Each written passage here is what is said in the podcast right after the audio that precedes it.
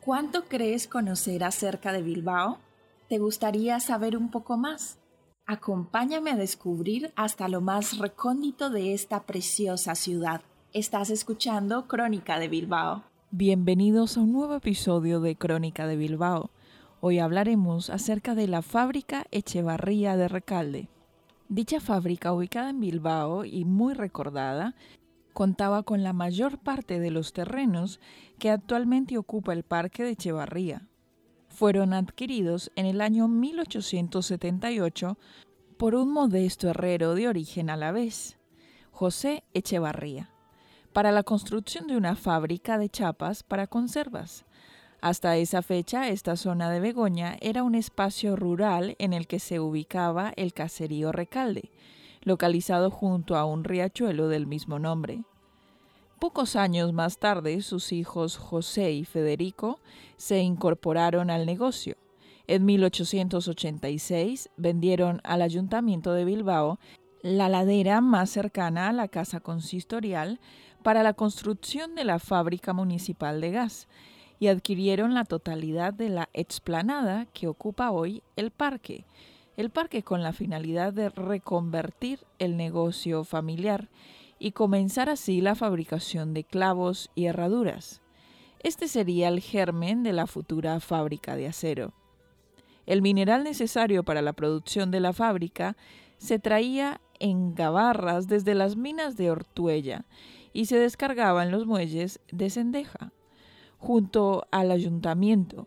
Desde ahí se transportaba en un tranvía de mercancías que discurría por la actual bajada desde el parque hacia la Plaza del Gas.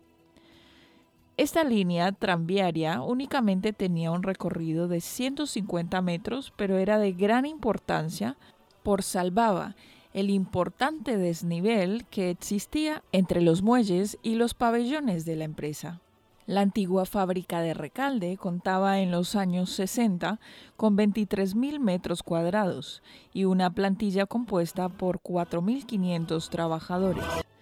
No obstante, sus instalaciones comenzaron a quedar pequeñas para cubrir todos los pedidos que recibían, por lo que en 1965 se inició la construcción de una moderna planta de fundición en Basauri. La crisis siderúrgica internacional de los años 70 generó un considerable descenso de la producción y una bajada del consumo, lo que provocó que la empresa comenzara a tener pérdidas y declarara en suspensión de pagos. La fábrica de Recalde en Begoña estuvo operativa hasta 1960. Cuatro años más tarde comenzó el derribo de las naves y en 1989 se inauguró el parque actual.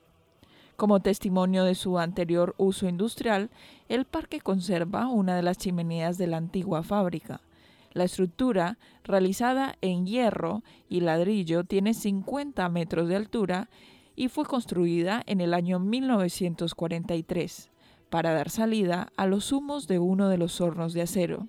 No muy lejos, en el cercano barrio de Santucho, se encuentra localizada la Plaza Federico Echevarría, en recuerdo al fundador de la acería, junto a los bloques de viviendas construidas por la empresa para que en ellas residieran sus trabajadores. En la distribución de estos terrenos se encontraba en su momento la acería, hornos eléctricos para aceros especiales EVA en 1952 a 1980.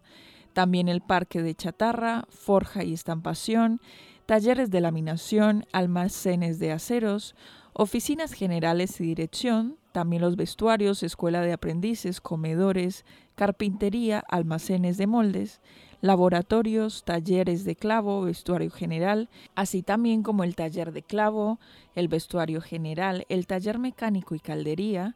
También se encontraba allí la fosa natural, rellenada con escoria de hornos y escombro.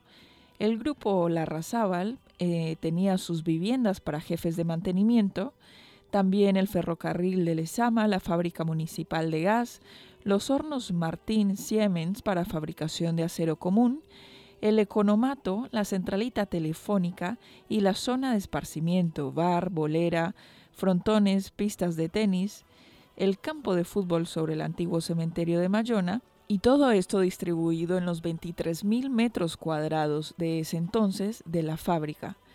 Hasta aquí hemos llegado al final de este episodio de Crónica de Bilbao, en el cual hemos hablado acerca de la fábrica Echevarría de Recalde.